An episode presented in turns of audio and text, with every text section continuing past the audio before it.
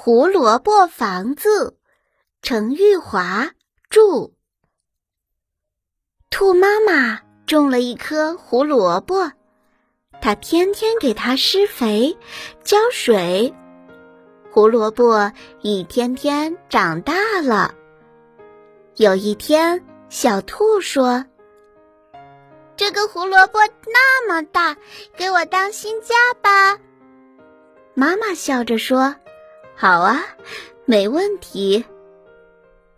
于是他们给胡萝卜开了门和窗，装上了漂亮的窗帘。瞧，这是一间多么可爱的房子呀！外墙是红红的，屋顶是绿绿的，还散发着萝卜的清香呢。小兔高高兴兴的。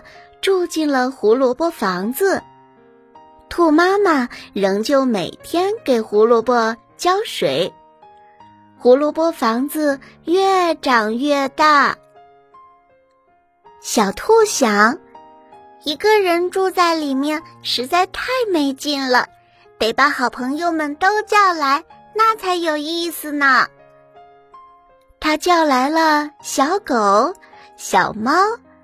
小松鼠、小山羊、小狐狸，大家在胡萝卜房子里唱歌、游戏，小兔再也不觉得孤单了。